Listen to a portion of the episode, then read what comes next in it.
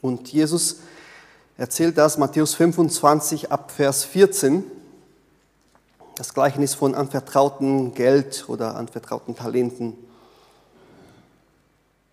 Das Reich Gottes ist wie bei einem Mann, der vorhatte, in ein anderes Land zu reisen. Er rief seine Diener zu sich und vertraute ihnen sein Vermögen an. Einem gab er fünf Talente, einem anderen zwei und wieder einen anderen eines. Jeden seinen Fähigkeiten entsprechend. Dann reiste er ab. Der Diener, der fünf Talente bekommen hatte, begann sofort mit dem Geld zu arbeiten und gewann fünf weitere dazu. Ebenso gewann der, der zwei Talente bekommen hatte, zwei weitere dazu. Der aber, der nur ein Talent bekommen hatte, grub ein Loch in die Erde und versteckte das Geld seines Herrn. Nach langer Zeit kehrte der Herr zurück und forderte seine Diener auf, mit ihm abzurechnen. Zuerst kam der, der fünf Talente erhalten hatte. Er brachte die anderen fünf Talente mit und sagte, Herr, fünf Talente hast du mir gegeben. Diese fünf hier habe ich dazu gewonnen. Sehr gut, erwiderte der Herr.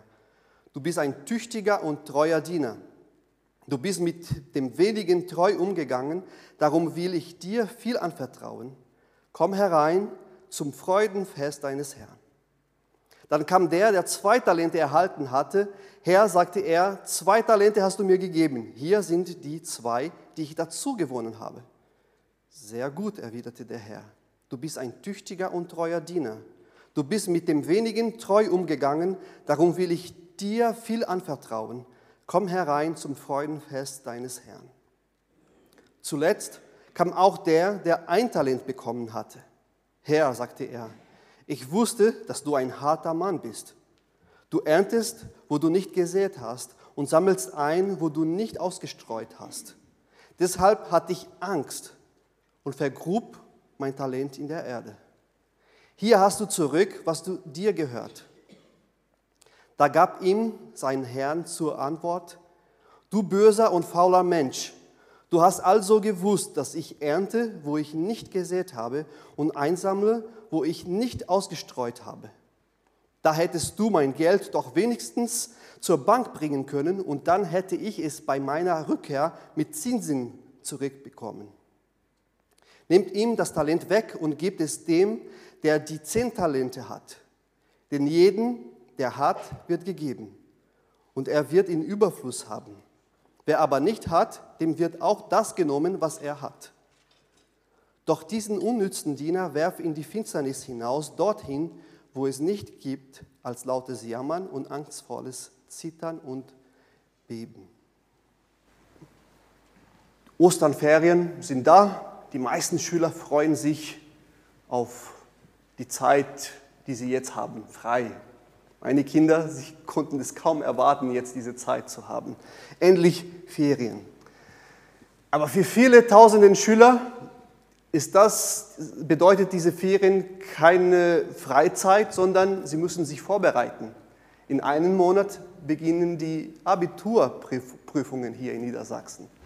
Und da müssen sie schon schön leisten und lernen, damit sie gute Noten da bekommen. Die Spannung wächst. Es ist Zeit, sich zu beweisen. Und da müssen sie alles geben. Sie müssen zeigen, was sie drauf hatten nach mehr als zehn Jahren Schule, endlich ist es soweit. Werden Sie es schaffen? Werden Sie gut genug sein? Es ist ein lebensveränderter Moment. Es ist schon ein bisschen verrückt zu denken, dass die Zukunft von den meisten Schülern sich an diese eine Prüfung, an diesen einem Jahr ganz viele andere Wege geben, äh, äh, entscheiden können, ob sie gut an dieser Abitur sind oder nicht. Dann entscheidet, entscheidet es sich, ob, was sie studieren dürfen, was nicht, was für eine Zukunft sie vor sich haben, was können sie tun, was dürfen sie nicht mehr tun, weil sie vielleicht mal immer geträumt haben? Spannung.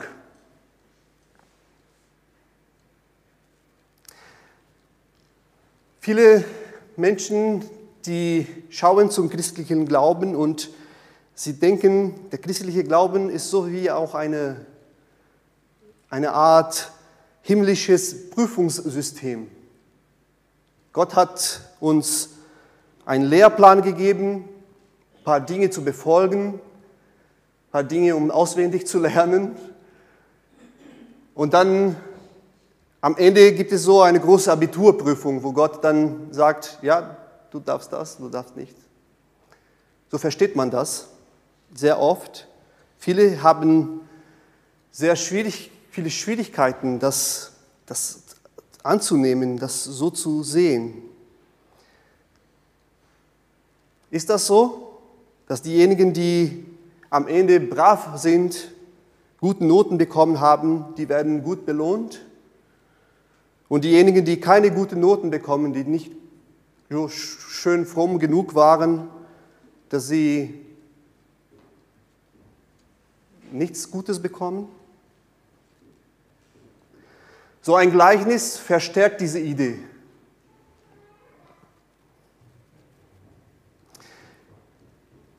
Aber wir müssen immer das Ganze in einem größeren Bild betrachten.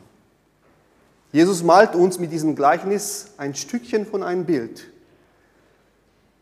Wenn wir schöne Bilder von, von den großen Künstlern der Welt betrachten, dann merken wir, dass sie sehr reich sind an Details. Aber ein Detail macht längst nicht das ganze Bild. Und so müssen wir auch aufpassen mit den Gleichnissen. Sie beschreiben punktuell Dinge, die sehr wichtig sind im Reich Gottes, aber die allein können das ganze Bild nicht betrachten, weil sonst würden wir hier ein sehr schlechtes Bild von Gott bekommen. Einer, der sät, der erntet da, wo er nicht eingesät hat. Was für ein Gott ist das? Jesus will uns einen bestimmten Punkt hier klar machen. Wenn wir die ganze Lehre und Dienst Jesu schauen, müssen wir feststellen, dass diese Sichtweise, dass der christliche Glauben eine Art himmlische Prüfungssystem ist, einfach um Menschen zu unterscheiden, das nicht so ganz stimmt. Mehrmals erklärte Jesus, dass er gekommen ist, nicht für die Gerechten, sondern für die Sünder. Er ist gekommen, nicht um Gerechten zu rufen, sondern die Sünder. Die Gesunden brauchen ihn nicht, sondern die Kranken. Nicht die, die perfekte Moral haben, sondern genau diejenigen, die, von denen wir sagen, mm, nein. Jesus ist gekommen nicht für diejenigen, die gute Noten bekommen, sondern für diejenigen, die schlechte Noten bekommen. In der Schule des Lebens. Jesus ist gekommen, um die Verlorenen zu suchen und zu retten. Und er warnte davor, das haben wir schon in einem Gleichnis vor ein paar Wochen gesehen, dass die Sünder, die Zöllner, die Prostituierten, die bei jeder Prüfung des Lebens durchfallen würden, dass sie das Reich Gottes zuerst erfahren werden, als diejenigen, die alles schön fromm, alles so das Leben gestalten, wie die Pharisäer und Schriftgelehrten. Und in dem Kapitel 23 von Matthäus lesen wir, wie Jesus sich wirklich Zeit nimmt und diese Führer des jüdischen Volkes zu entlarven, dass ihre Scheinfrömmigkeit eigentlich nichts nütze ist. Sie stehen da als gerechte Menschen, aber wirklich gerecht sind sie nicht. Worum geht es in diesem Gleichnis, wenn es doch nicht um ein Prüfungssystem des Glaubens ist? Wir müssen uns an ein paar Details achten. Der letzte Predigt von den zehn Brautjungfern, da gab es die fünf Törichten, die nicht vorbereitet waren, und die hatten die fünf Klugen, die vorbereitet haben für die Ankunft des Bräutigams. Der Fokus lag auf dieses auf diese Bereitschaft in Warten. Dieses Gleichnis spricht eher davon, von, was diese Bereitschaft bedeutet. Jesus beschreibt hier erstmal nicht irgendwas, was wir in, in der Zukunft erfahren werden, sondern genau das, was die dort in dem Moment erfahren, als Jesus in diesem Augenblick dort war, mitten im Volk. Es geht um die Dynamik von Gottes Reich. Gottes Reich ist so wie ein Mann. Und das passiert jetzt schon. Ein Mann, der ins Ausland geht und sein Vermögen in den Händen seiner Diener liest. Einen bekam fünf Talente, anderen zwei und eins ein Talent. Ein Talent war eine ordentliche Summe, ungefähr 6000 Denare. Ein Denar, ein Tageslohn. 6000, das ist nicht wenig. Also fünf war eine riesige Summe, zwei auch, aber eins war auch ordentlich was. Jeder wurde großzügig von dem Herrn, von diesem Mann beschenkt mit einer großen Verantwortung, mit dem sie was da bekommen haben. Der Diener, der fünf Talente bekommen hatte, verdoppelte sein Geld, arbeitete gut. Derjenige, der zwei Talente bekommen hatte, genauso. Der Fokus liegt aber hier auf dem dritten Diener, der ganz anders handelte. Er hatte eine ganz andere Haltung, einen ganz anderen Umgang mit diesem Vermögen seines Herrn.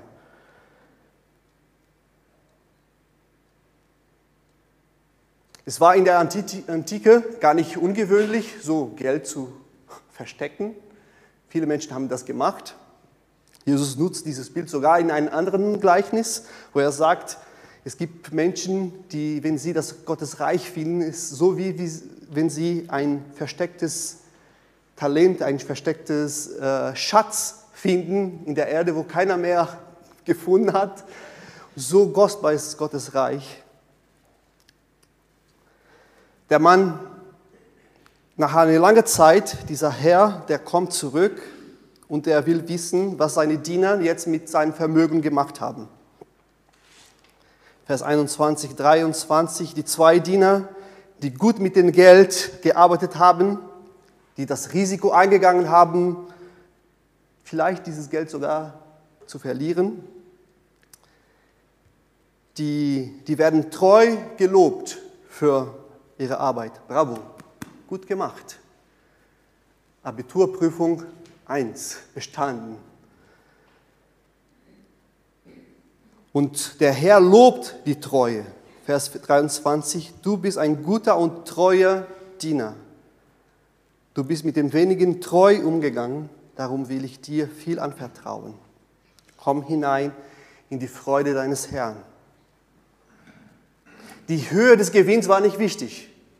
Der kam zu denen, der zwei Talente bekommen hat, hat nicht gesagt, Herr, du hättest ein bisschen mehr gearbeitet. Drei Talente wäre schon, also nicht nur verdoppeln.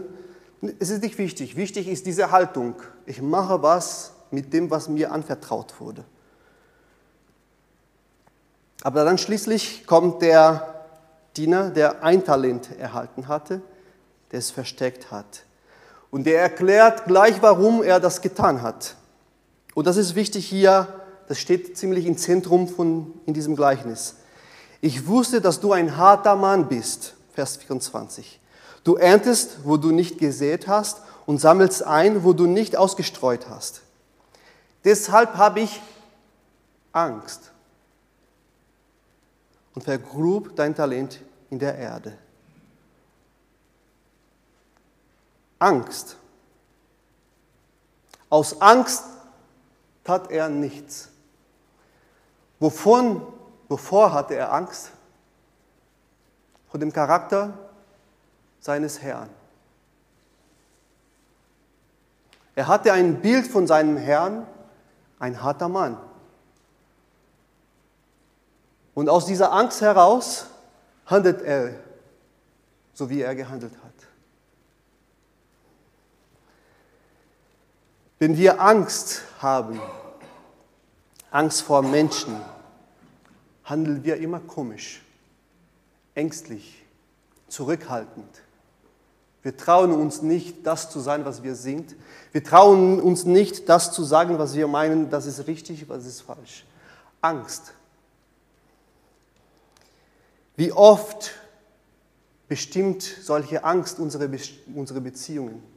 Ich habe Angst, was mein Mann sagen wird, bleib still.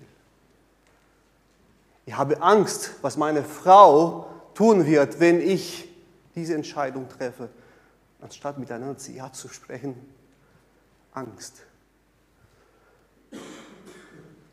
Menschen, die mit unseren Ängsten spielen, sie missbrauchen uns. Sie nutzen ihre Machtpositionen, um uns auf die Knie zu zwingen. Und manchmal merken wir das gar nicht, dass wir diese Angst in uns besitzen. Manchmal merken diejenigen, die Angst auf anderen spielen, gar nicht, dass sie diese Macht haben, aber sie nutzen das. Das geschieht in Familien, in der Firma, das geschieht auch in Gemeinden. Menschen haben Angst vor bestimmten anderen Menschen und sagen lieber nichts. Und es bleibt einfach so alles immer, wie es immer war. Weil wenn ich was sage, dann ist Stress, Angst. Wie stehst du mit dieser Angst in deinen Beziehungen? Leidest du auch darunter? Oder bist du vielleicht jemanden, der von dem anderen Angst haben? Die trauen, Menschen trauen sich nicht, Dinge zuzugeben, weil man Angst hat, wenn er das mitbekommt, dann ist Ende. Angst.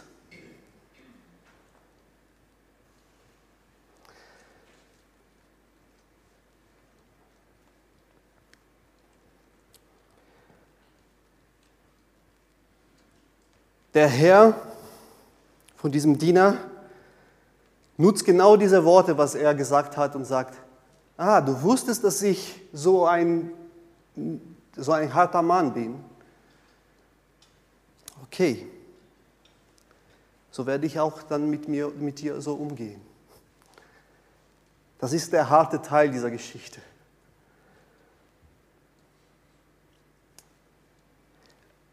Und der Mann hier, der, der nutzt diese Aussage eigentlich, wenn du wirklich diese Angst hättest, hättest du anders gehandelt, hättest du alles gegeben und was Gutes zu tun. Deine Angst hat dich gelähmt und du bist faul und egoistisch geworden dadurch. Und so bestrafte der Herr den Diener, werf ihn in die Finsternis hinaus. Vers 30.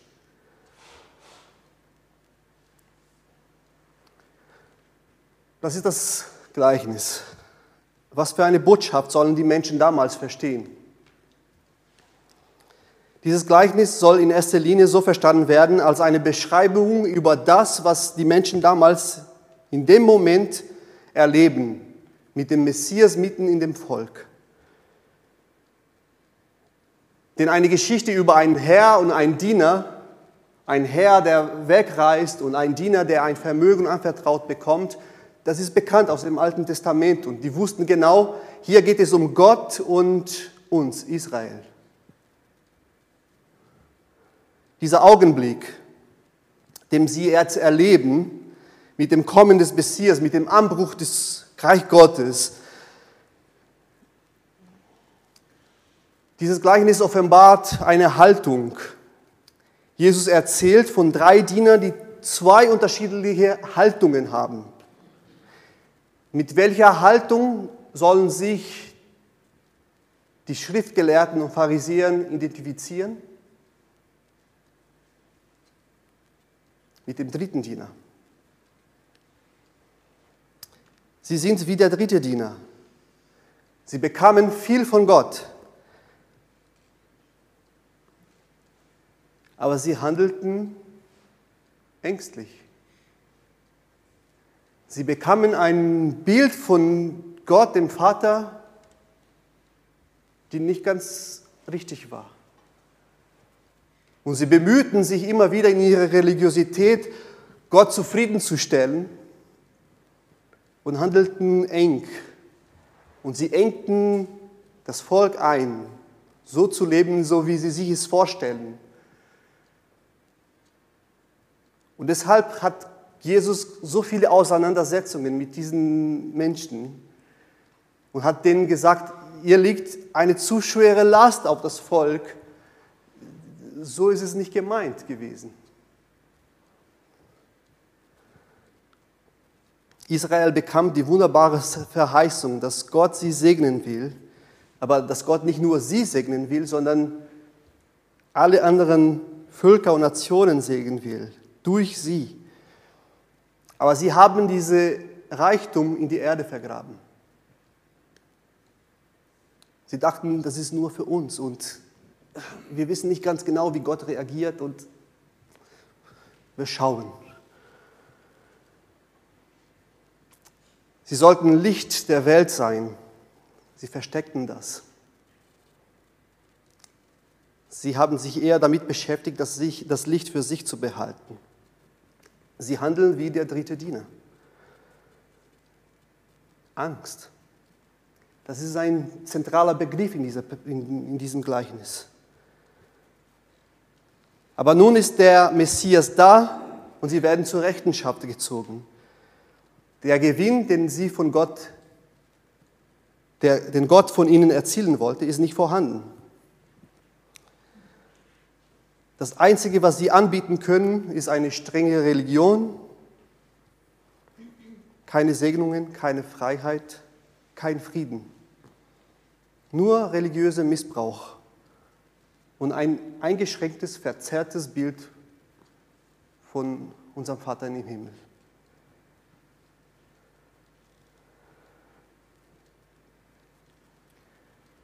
Das war der Ruf Jesu für die Schriftgelehrten, für die Führung des Volkes, damit sie ahnen, wir handeln genau wie diese dritte Diener, wir müssen umkehren. Aber wir können auch eine Lehre für uns ziehen aus diesem Gleichnis. Denn diejenigen, die Jesus Christus aus ganzem Herzen nachfolgen, wir können uns vergleichen mit den anderen zwei Dienern. Wir bekommen die Gnade Gottes, die Liebe Gottes, die Großzügigkeit Gottes. Und hoffentlich setzen wir das ein. Wir vermehren das, das, was wir bekommen haben.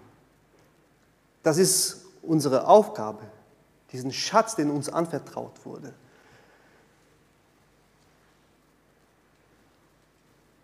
Wir sind diejenigen, die mit Gottes Vermögen in Christus bekommen haben und dieses Vermögen ist nicht Geld, keine religiöse Praxis, sondern Barmherzigkeit, Großzügigkeit, Gerechtigkeit, Gnade, Frieden und Lieben. Wir müssen aber immer wieder neu aufpassen, nicht so wie der dritte Diener zu werden. Und wie oft passiert das, dass wir anstatt aus dieser Kraft der Liebe, der Großzügigkeit Gottes handeln, dass wir aus Angst uns zurückziehen und sagen, ja, ja. Und dann tun wir nichts. Dann leben wir nicht Gottes Reich. Es gibt doch diese Tatsache, dass wir vor Gott nicht bestehen können. Er ist heilig, er ist anders. Würden wir jetzt einfach so vor Gott treten, bleibt nichts übrig. Aber dieser Gott, der so heilig, so besonders ist, der er offenbart sich als der guten Vater.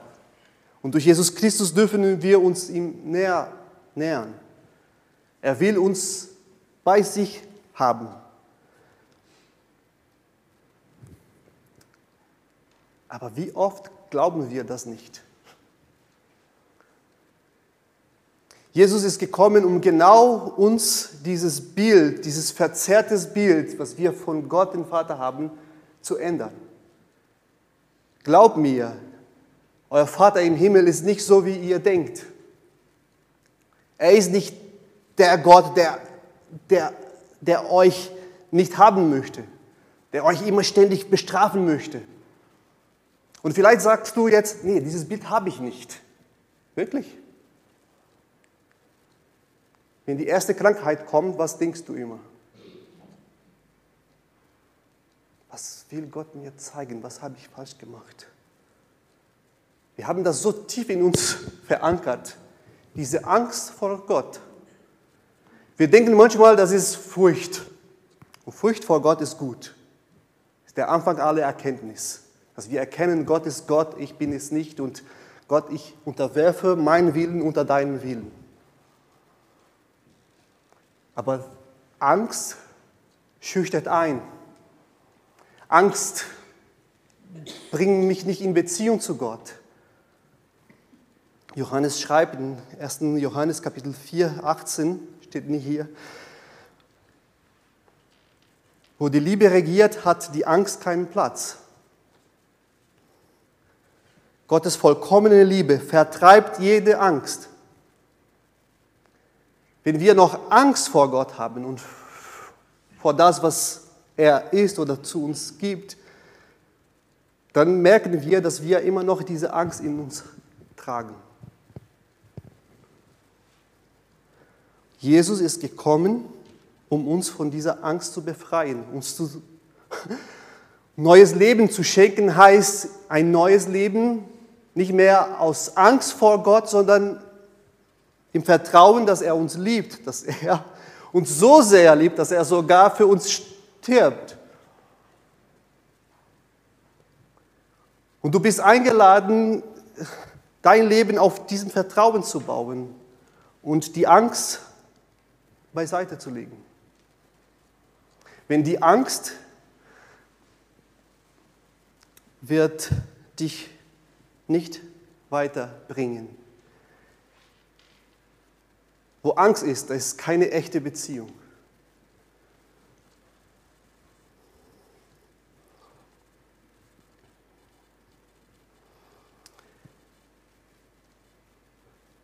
Und ich denke, das ist die große Lehre, was wir hier aus diesem Gleichnis für uns ziehen können. Ja, Gott will doch, dass seine Menschen seine Gabe und Ressourcen gut einsetzen. Ja, Gott wird am Ende unsere Werke abwägen. Wir lesen das in 1. Korintherbrief, im 2. Korintherbrief ganz deutlich. Das ist aber ein Detail in dem ganzen Bild. Und dieses Detail darf nicht regieren, dieses Detail darf nicht entscheidend sein, weil wenn, wir, wenn ich nur auf dieses Detail schaue, dann bekomme ich Angst. Ich muss immer wieder zu Jesus schauen. Gott hat die Welt so sehr geliebt. Christus ist gekommen, nicht um die Welt zu richten, sondern um zu erlösen.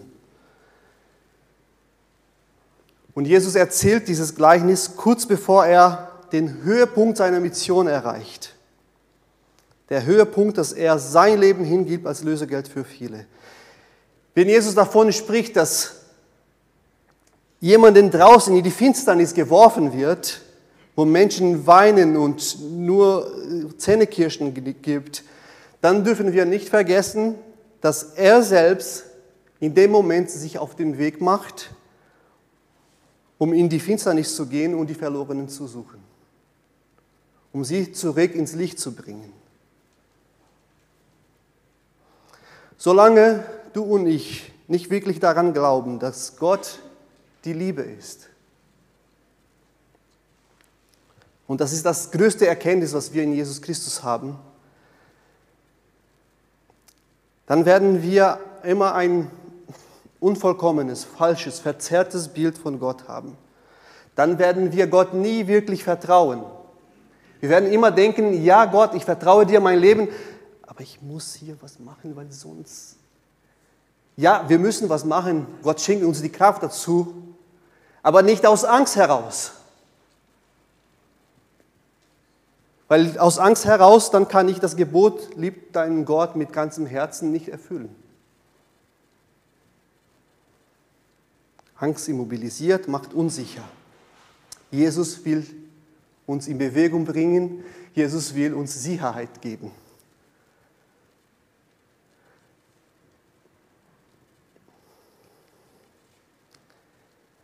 Weil Jesus, weil wir Jesus vertrauen, dass Gott nicht so ist, wie wir immer gedacht haben, können wir sagen, Gott, hier mein Leben. Ich möchte riskieren, ich möchte arbeiten. Ich möchte mich in deiner Liebe vertiefen. Ich möchte Dinge wachsen lassen. Ich möchte das, was du mir gibst, vermehren. Denn das ist, was diese Welt braucht. Und wenn wir uns auf den Weg machen in diesem Vertrauen auf die Liebe Gottes, dann werden wir die Ressourcen Gottes investieren und wir werden es verdoppeln. Weil die Ressourcen Gottes, die machen das. Die vermehren von sich selbst allein, wenn wir an diese Liebe vertrauen. Jesus erzählt das so mit anderen Worten, Johannes 14, 12 bis 15 bis 14. Ich versichere euch, wer an mich glaubt, wird die Dinge, die ich tue, auch tun. Ja, er wird sogar noch größere Dinge tun, denn ich gehe zum Vater. Und alles, worum ihr dann in meinen Namen bietet, werde ich tun, damit durch den Sohn die Herrlichkeit des Vaters offenbart wird. Wenn ihr mich in meinen Namen um etwas bietet, werdet, werde, werde ich es tun. Gott hat mir Glaube, Liebe, Barmherzigkeit geschenkt. Und ich vertraue diese Liebe. Ich, setze, ich mache das als Fundament meines Glaubens und nicht die Angst. Dann wird all das sich vermehren. Und Jesus sagt, genau das, als wenn wir das tun, wir werden noch größere Dinge tun, als er selbst gemacht hat. Er als allein einziger Mensch, wir als sein Leib über die ganze Erde.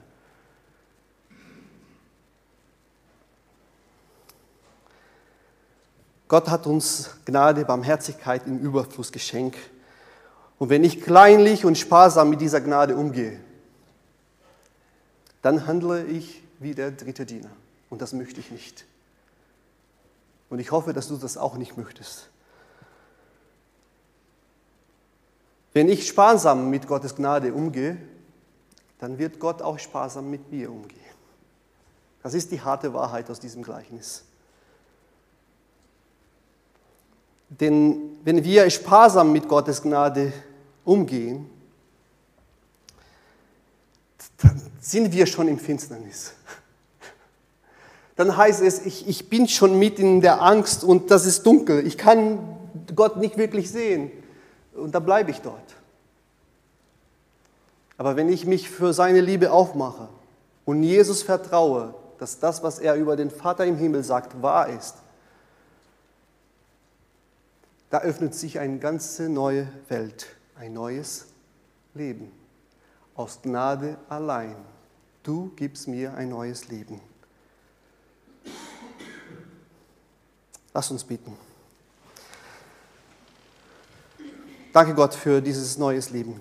Danke, dass du uns so viel Geschenk hast. So viele Ressourcen, so viele Dinge, mit denen wir das Leben so gestalten dürfen, nach deinem Willen. Schenke du uns diese Haltung wie die ersten zwei Diener, das, was wir bekommen haben, zu vermehren, im Vertrauen, dass du gut bist, im Vertrauen, dass du uns liebst, im Vertrauen, dass du uns schon alles gegeben hast, was wir brauchen. Hilf uns in diesem Prozess des Lebens und dass du uns immer wieder neu mit deiner Liebe erfüllst. Amen. Amen. تصوال